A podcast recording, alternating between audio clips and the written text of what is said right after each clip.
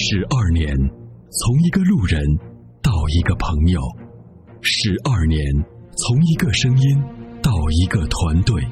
十二年，从一档节目到一个品牌；十二年，从一个时间到一个时代。参谋长说：“车，十二年，十二年的坚守，十二年的陪伴，积累，超越。”突破，实现，十二年，感谢有你一路相伴，十二年不惧不退，携手并肩，初心不改，砥砺前行。参谋长说：“车，再出发。”再出发。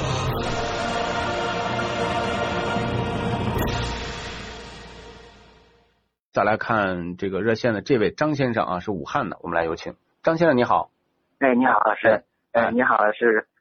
我想请教两个问两个问题。您说，第一个问题就是说，轩逸和卡罗拉怎么选？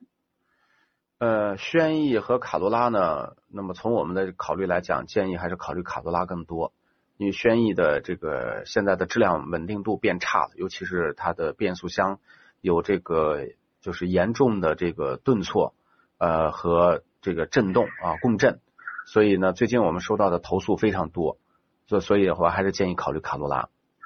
但是那个卡罗拉又买不到一点六的、一点八的，只有考虑一点二 T 的和一点八双擎的。对，那你就是考虑一点二 T，一点二 T 的这个动力也是够用的。我们也做过测试，你可以在参谋长说车的官方微信的平台，你去了解一下，就是我们之前做过这个车的测试报告。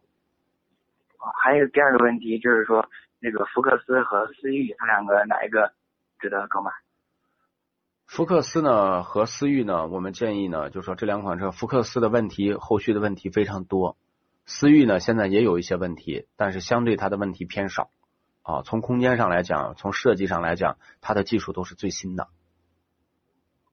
哦，最后一个问题就是说，那个卡罗拉和那个雷凌的双擎现在值得购买吗？双擎就是非常值得购买，因为它的把价格已经拉到十三万这个区间，但是它的双擎的技术真的是非常成熟的。呃，混动技术，它百公里油耗就是四到五升，呃，而且是每百公里啊，不像咱们现在很多新能源这个电动车，第一百公里是两升，它很低，到第二百公里变成多少？十二升，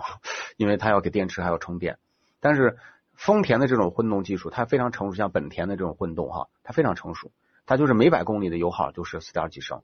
你比如说像那个雅阁的那个双擎，它一千公里才加一次油，那真的很省油。那它那个双擎跑高速怎么样啊？它跑高速没问题，但是跑高速没有跑市区那么省油。因为跑高速基本上是以发动机为主的，那么在市区呢，它是有电机的辅助，但是高速阶段的电机的辅助就几乎没有了。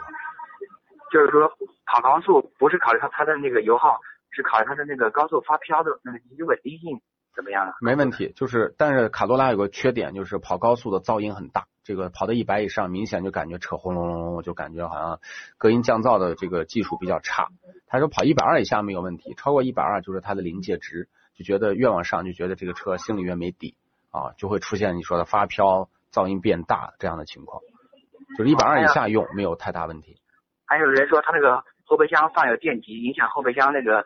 呃空间。它是影响一点，它基本上就是说它后面有个台台子。就把这个电池就给就给支到里面了，它会影响后备箱的部分容积，但是后备箱还是比一般的车的后备箱还是要要要就是差不多啊，要够用的。啊，最后我我再问一点，就是说，好多人说他说发动机是那个电动以后是不是声音很小啊？如果行人在旁边的车就没有感觉，是不是很危险那种？就一般的汽油车呢，都是声声音很小，就是没有现在没有车打着以后说我在后面开着，前面人能察觉啊，就是你开汽油车他都察觉不了，那怎么办呢？如果提醒他摁喇叭呀，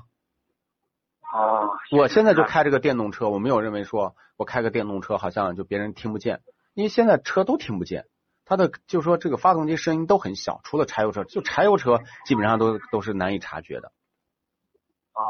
哦，好，感谢啊，嗯，没事，老师，哎，好，再见，嗯，拜拜，哎。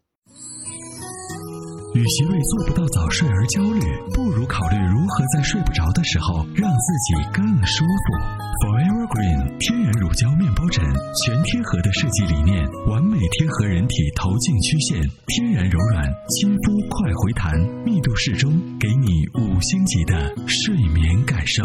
微信关注“参谋长说车”车友俱乐部，回复“乳胶枕”即可购买。